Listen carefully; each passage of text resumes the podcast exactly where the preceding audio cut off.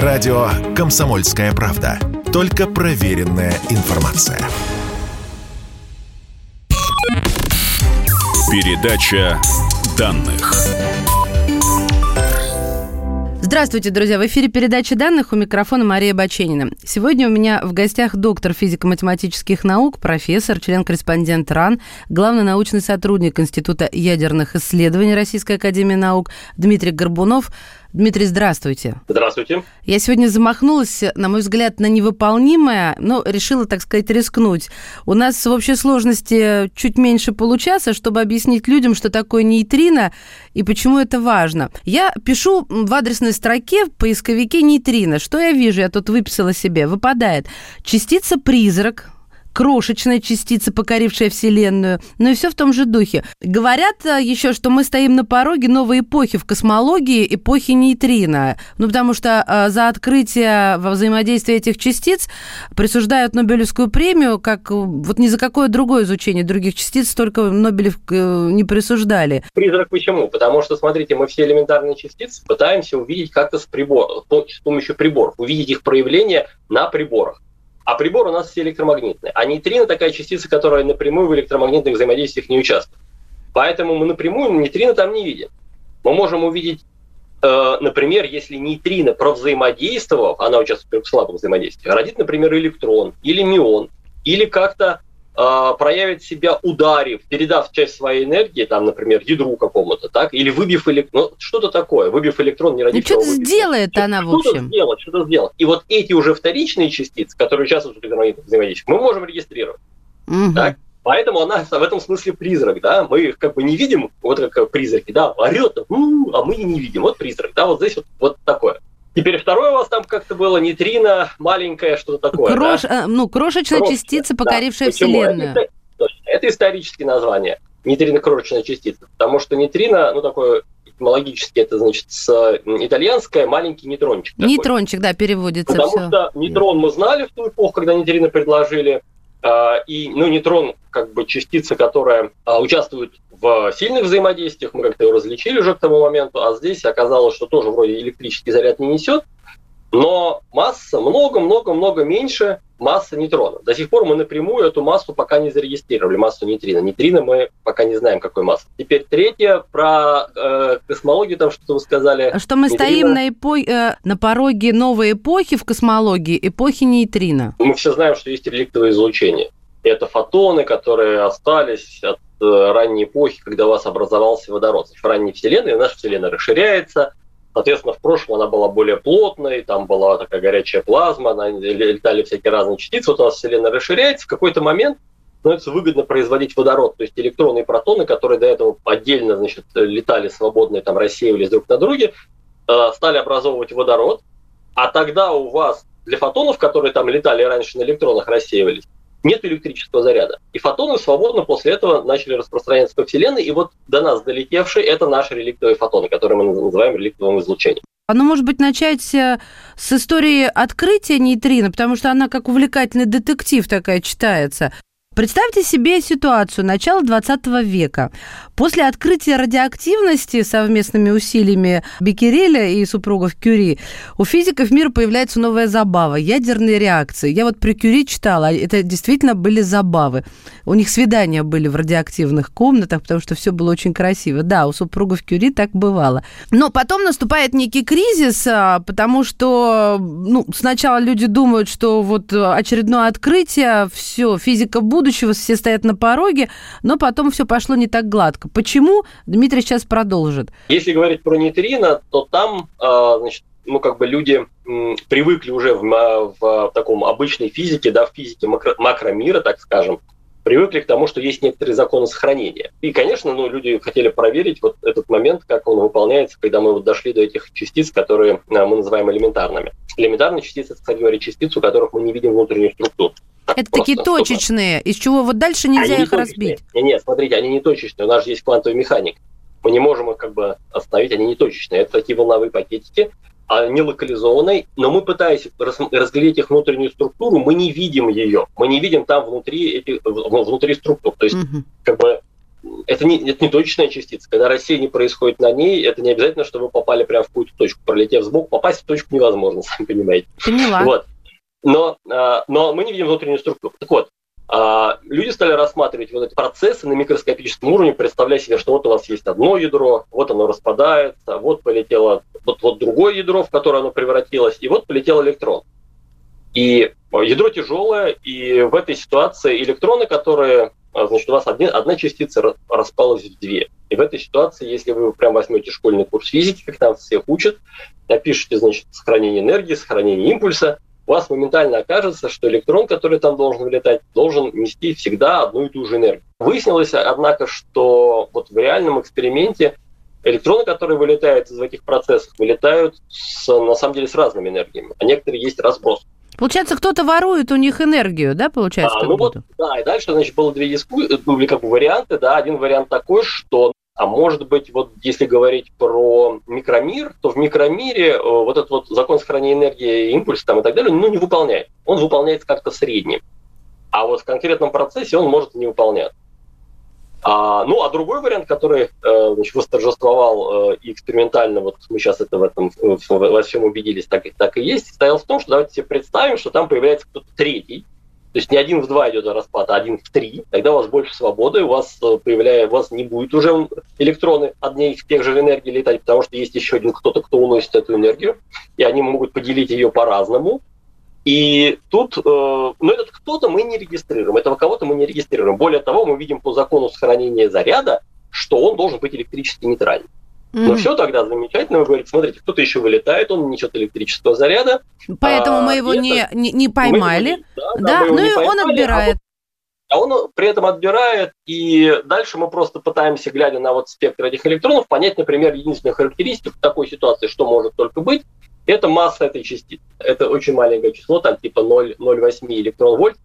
Чтобы сравнить, э, масса электрона это 500 э, килоэлектрон вольт а масса нейтрино, значит, меньше, чем 0,8 электрон Какая у вас сло- вот сложная работа. Настолько, порядка величины разные. Это один момент. А второй момент, там еще со спином было. Есть у каждой частицы элементарной и у составных объектов, которые получаются, когда вы составляете элементарные частицы, в частности, э, там у протона нейтрона, и, соответственно, из протонов нейтронов, когда вы составляете, у вас получается ядро, у него есть спин. Спин, друзья мои, это а, вектор вращения частицы. Это такой волчок можно воспринимать. Угу. И на этот момент вращения этот волчок, он тоже сохраняется. То есть сумма, сумма волчка в начале и в конце из этих разных частиц должна, должна быть той же самой. Но вот здесь вот получалось, что у вас в начале одно ядро, потом другое ядро, вылетает электрон, а вот еще половинка волчка, так сказать, потому что электрон там несет половин, половинку спины, спин-половинка, вот, куда-то пропадает. Но вот сразу поняли, что вот теперь... Не до волчок какой-то получается. Волчок, да, вот все хорошо, теперь электроны и нейтрины вместе образуют один волчок, все будет хорошо после этого. Вот, так сказать, два, два таких, две таких проблемы решила эта замечательная частица. А, а скажи... потом еще потребовалось десятки лет, чтобы эту частицу обнаружить. Сначала швейцарец Паули все это предложил в теории, но он говорил о том, что он не доживет до того момента, что я совершил ужасную вещь, и что я, в общем-то, предложил то, что доказать и обнаружить невозможно. Но Точно.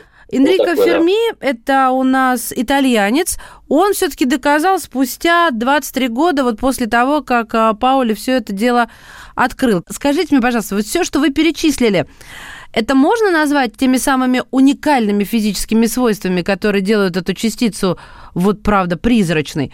То, что, соответственно, вот она неуловимая. Уникальное физическое свойство, которое делает ее призрачной, это то, что она участвует только в слабых взаимодействиях. Угу. Слабые взаимодействия, они так и называются слабые, что очень-очень редкие. То есть, э, если мы рассмотрим теперь, как мы хотим, мы хотели бы эту частицу зарегистрировать, почему так, так, так значит, это самое каялся Паули, ну, все равно же это физический объект. То есть он предложил вообще-то физическое объяснение. Физическое объяснение, физика наука, экспериментальная, вы должны иметь возможность его проверить. Он предложил объяснение для некоторого опыта, который был аномальный, да, он установил закон сохранения, но, но вот, вот э, введя такую частицу, но теперь вы должны убедиться, что такая частица существует. Как вы можете убедиться, что такая частица существует?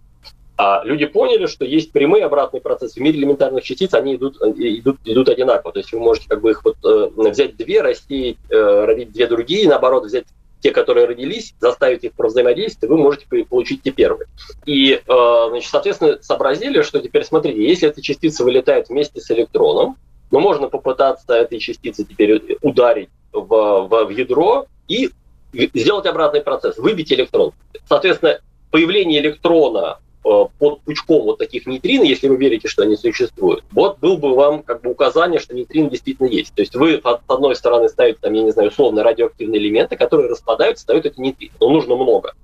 А потом вы должны поставить э, такие, или, э, такие э, значит, элементы, на которых нейтрино бы провзаимодействовало и создала бы вам электрон или другое бы ядро какое-то, да, вот, вот обратный, обратный процесс создала бы. И тогда это будет указание, что действительно вот есть такие нейтрины. Вот mm-hmm. этого люди дали, значит, десятки лет. Когда это произошло, ну, все сказали, да, точно, значит, это самое вот замечательное нейтрин действительно есть, мы его зарегистрировали. Формально, когда говорят про мир элементарных частиц, мы все частицы зарегистрировали, но формально мы не зарегистрировали одну антитау-нейтринов такое. Вот. Мы не сомневаемся, что он существует, все нормально, но вот формально вот в таком, как вот я вам сейчас рассказал, мы пока его не видим. Мы прервемся буквально на несколько мгновений и вернемся к этой зубодробительной, нет, к этой мозгодробительной беседе, но жутко интересно. У нас в гостях э, физик Дмитрий Горбунов. Радио «Комсомольская правда». Никаких фейков, только правда. Передача данных. И снова здравствуйте, это передача данных. Меня зовут Мария Баченина. Сегодня мы замахнулись на нейтрино. У нас в гостях доктор физико-математических наук, профессор, член-корреспондент РАН, главный научный сотрудник Института ядерных исследований РАН Дмитрий Горбунов. Вот, Дмитрий, у меня был вопрос. Я, честно говоря, не уверена сейчас, что он связан с тем, что вы только что сказали, но прозвучало э, слово «анти», поэтому я тут же цепляюсь да, за да. это. Мы знаем, что электрон имеет свою античастицу, да, позитрон. Протон угу. имеет э, свою античастицу антипротон. Ну, так, в общем-то, со всеми частицами. Не со всеми, не со всеми. Например, фотон не имеет антифотона. Окей, да? вычеркиваем слово со всеми. Так вот, что свойства одинаковые, просто заряд разный, ну, противоположный. Но вот, э, насколько я понимаю, что в нашем мире, когда, э, собственно, зарожд... зарождалась Вселенная, вместе с материей в теории существовала антиматерия. Но в нашем мире почему-то стала преобладать, соответственно, просто материя, а не антиматерия. А есть такая теория, я с, я, я с учеными много раз общалась на эту тему, что, а, ну, вот гипотеза такая существует, что где-то во Вселенной может быть зеркальное отражение нашего мира. Ну, то есть, что сейчас мы с вами сидим э, и тоже общаемся, только мы э, из антивещества, и все вокруг э, тоже из антивещества. Соответственно, Получается, есть и антинейтрино, и если мы его поймаем, то мы докажем эту гипотезу. Верно ли я рассуждаю? Нейтрины и антинейтрины и так э, рождаются. У нас есть э, ядерные распады, которые мы эксплуатируем везде. В атомных станциях, например, да, ядерные у нас установки стоят, и там вылетают антинейтрино. А есть э, процессы в Солнце, там у нас происходит слияние – э, синтез да, элементов более тяжелых, оттуда вылетают нейтрино. Вот два мощнейших источника, нейтрино и антинейтрино, это у нас вот, вот Солнце и Земля. Потому что Земле в, радио, э, в самой коре происходят радиоактивные распады тех самых урана, тория и так далее, кого, которые мы значит, э, извлекаем и там пытаемся использовать. А история про то, что у нас с вами, вот мы состоим из вещества, антивещества вокруг нас нету, но это, э, да, правда, действительно, это загадка. Мы не знаем, как в рамках э, той теории элементарных частиц, которая у нас есть, это объяснить. И это одно из указаний на то, что теория вот этой вот физики элементарных частиц, которую мы знаем, она не полна. Ее нужно как-то дополнять, так, чтобы в ранней Вселенной удалось э, создать вот эту асимметрию. Ну, люди на эту тему, как бы сказать, предлагают разные идеи, разные гипотезы, пока никакая не подтвердилась, но их ищут. Тем не менее, когда люди узнали про проблему, ну, например, темной материи, да, что у нас есть, вот э, космологии нам говорят, и астрофизики нам говорят, что у нас должна быть темная материя, частицы, которые мы не видим электромагнитно, которые стабильны и так далее, и так далее. Кто это такие, что за частицы, мы не знаем. Есть много гипотез. И одна из гипотез, что вот это проявление зеркального мира, оно теперь вот такое. Другое представление, да, что зеркальный мир может участвовать как-то вот э, в какой-то вот этой асимметрии между материей и антиматерией. Тут нужно понимать, что это асимметрия между материей и материей, и антиматерией – это между нашими, э, нашими материями. Да? То есть это между нашим протоном и нашим антипротоном.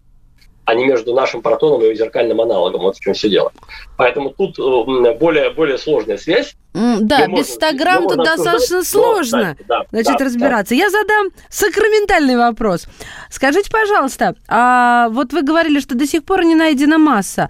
А когда она будет найдена, когда смогут взвесить нейтрино, какие горизонты это перед физиками откроет, перед учеными? Сейчас самое, вот я говорил, что прямые, прямые измерения, это вот, например, распад Рики, в этом смысле попытка прям напрямую увидеть вот эту вот частицу в том же эксперименте, в процессе, в котором его изначально просто предложили, чтобы он объяснил, почему электрон, электроны летают в всяких разных энергий. Мы не измерили ее, мы видим только, что масса меньше чего-то. Если говорить про космологию, то в космологии, оказывается, нейтрино играют а, определенную роль, а, и вот пытаюсь разглядеть эту роль в наблюдаемых, в распределении галактик, в их эволюции, там, в анистропии электроизлучения в этих пятнышках и так далее. Много-много всяких разных есть наблюдаемых. Ну, где-то на уровне там 0,3 электронвольт, я бы так сказал.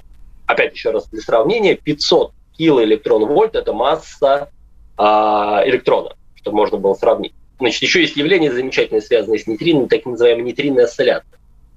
А, осцилляция, за это Нобелевку дали – да, за это Нобелевку дали, да-да-да. 18 а, вот, э, Это переходы нейтрино э, одного типа в другой, пока они разли, разли, э, летят, да. И, то есть это выглядит как? У вас есть нейтри, источник нейтрино э, электронного, а на каком-то расстоянии вы поставили прибор, который может детектировать мионный нейтрин. И он видит, что хотя изначально вы рождали только электрон нейтрино, там вы зарегистрировали мионный. И из того, что нейтрино одно в другое может переходить, э, понятно, что нейтрино должны быть массивны не меньше, чем 6 сотых электрон-вольт. Примерно вот так. Ну хорошо, мы его взвесим, и что нам это даст? Я вот никак не могу дойти до, до этого. Есть прям варианты такие понятные использования нейтрино. Значит, понятные варианты использования нейтрино связаны с тем, что она очень-очень слабо со всеми взаимодействует. Так. Это означает, что она может откуда угодно вылететь и долететь до вас. Ваша задача ее зарегистрировать, но пролетает она свободно. Так? Ну, вообще, а, вот мы сейчас сидим, и через нас пролетают да, да, да, да. Большое количество нейтринов, совершенно верно. Чтобы остановить нейтрино, которое вылетает из ядерного реактора, требуется, значит, свинцом обложить, э, выложить стенку до ближайшей звезды. Так что просто понимать себе. Так? То есть нейтрино очень тяжело остановить. Соответственно, это замечательный э, прибор, с помощью которого вы можете мониторить то, что происходит э, там, куда вы физически добраться не можете. Что происходит в Солнце? Внутри. Мы не знаем, мы видим с поверхности излучения. Мы, изу- мы изучаем явление осцилляций вот этих солнечных нейтрино, мы измеряем их спектр, и по этому понимаем, какие процессы, какие термоядерные процессы происходят внутри Солнца. И что такое? Нейтрино из Солнца летит во все стороны, конечно. Часть из них направлена к нам. У нас стоит детектор, и этот детектор регистрирует эти нейтрино. Нейтрино вылетают всякие разные, там много всяких разных реакций. И здесь мы должны учесть явление нейтринных осцилляций, что нейтрино одно в другое переходит. Если мы измеряем только электронные нейтрино, часть из них э, Потеряется. пропала. Угу. И причем в разных, э, если говорить про спектр, в начале спектра пропала одна часть, в конце спектра пропала другая часть. Потому То есть две, три, две третьих исчезли. А, да, да, да, вот, ну, уже изучаю. вот. Поэтому, э, смотрите, и вот чтобы вот это сделать аккуратно, да, нам, конечно, нужны, нужна максимальная информация о нейтринном секторе. Другой вариант, когда вы можете использовать вот именно значит, э, там геонейтрин такой, их только стали регистрировать, у вас внутри залегают тяжелые химические элементы, которые распадаются, оттуда вылетают нейтрины. Точно так же вы смотрите, что с ними происходит. Пытаетесь понять, где залегают элементы. Другой вариант. У вас нейтрино рождаются в атмосфере, они энергичные, и они теперь пролетают через Землю и особенность нейтринных осцилляций немного зависит от э, э свойств Земли. Э, потому что ну, немножечко нейтрино рассеивается на, на, на веществе. Немножечко. Это немножечко влияет на результат осцилляции. Угу. Если вы можете аккуратно измерить э, спектры нейтрино, которые вылетают теперь через Землю, вот тех атмосферных, вы тоже можете что-то понять про Землю уже, про залегание в, нем, в ней тех или иных э, значит, э, элементов. Вот я понимаю про... Ядерный реактор, это практическое применение. Вот, э, ядерные реакторы, смотрите, вот ядерные реакторы. У вас э, внутри происходят вроде бы реакции, которые вы понимаете, да? А вы, у вас есть тепловыделение, вы его измеряете, вы его используете, ради этого вы все сделали, да? Ядерные реакторы закрыты мощной бетонной стеной. Наружу ничего не должно вылетать, все как было. Ну, нейтрино остановить, конечно, нельзя. Они вылетают. И вы можете тут же, тут же прям смотреть аккуратно, каких элементов, сколько, прям мониторить, как, как происходит выгорание, каких становится больше, каких становится меньше. Все вот это прям мониторить сейчас. То есть она прям несет всю информацию, такая флешка летающая. А, ну, смотрите, на, насчет как бы всей информации, это все-таки вы понимаете, да, как бы вот вы, например, глазами смотрите там какое-нибудь явление, а вот в театр вы пришли, вы глазами смотрите, а уши закрыли. Ну, не всю информацию, да, она несет. Нет, конечно. Поэтому тут, тут, конечно, значит, но, э, но это дополнительный источник, который позволяет вам заглянуть туда внутрь, что там происходит. Да, то, это куда мы не можем э, добраться. И чтобы это использовать, чтобы это использовать, нам нужно хорошо понимать э, вот этот нейтринный сектор, потому что это такой хороший инструмент для угу. мониторинга происходящего в там, где куда мы залезть с вами совсем не можем никак. А правда, что Вселенная состоит из нейтрино? Есть реликтовые, реликтовые фотоны, а есть реликтовые нейтрино, которые образовались, когда Вселенной было труда до секунды. Эти нейтрино остались они здесь вокруг нас. Их немножко меньше, чем фотонов, а фотонов примерно 400 в кубическом сантиметре, как говорят, этих реликтовых фотонов. 400 штучек в кубическом сантиметре. Да, мне нужно было время, чтобы это осознать, извините. Да-да-да, нейтрино немножко, немножко поменьше. Но мы их пока не зарегистрировали. Уф. Вот в чем все дело. И это одна из, вот вы говорили, э, будущей Нобелевской премии, что такое Great Challenge. Это важная задача экспериментаторов, как э, придумать э, и зарегистрировать вот эти реликтовые нейтрино эти нейтрино будут содержать слепок того, что происходило во Вселенной, когда ей было от роду одна секунда. Точно Потрясающе. Так же, а скажите мне, пожалуйста, они вечные, они никуда не... А, не-не, нейтрино в каком-то смысле вечные. Ну вот нейтрино электронно-мионные тау, да, и э, они, э, значит, смешиваются между собой, ну и в этом смысле, как бы, если рас, рассматривать эту всю композицию трех нейтрино, то, конечно, из этих трех частиц там есть какие-то, которые Э, ну, легчайшая, и она, в конце концов, все эти нейтрино там в нее перейдут. Mm. Но этот процесс э, займет э, такое чудовищное время, да, что, в общем, с 15 миллиардами лет э, можно не сравнивать. И в этом смысле можно считать, что они все э, стабильные. Обалдеть. В любом случае, при этом переходе будут рождаться только, значит, другие нейтрино, поэтому, ну, вот как бы здесь... Э, Прямо какая-то волшебная реинкарнация. Как говорится, теперь живите с этим. Это была передача данных. У нас в гостях был доктор физико-математических наук Дмитрий Горбунов. Спасибо.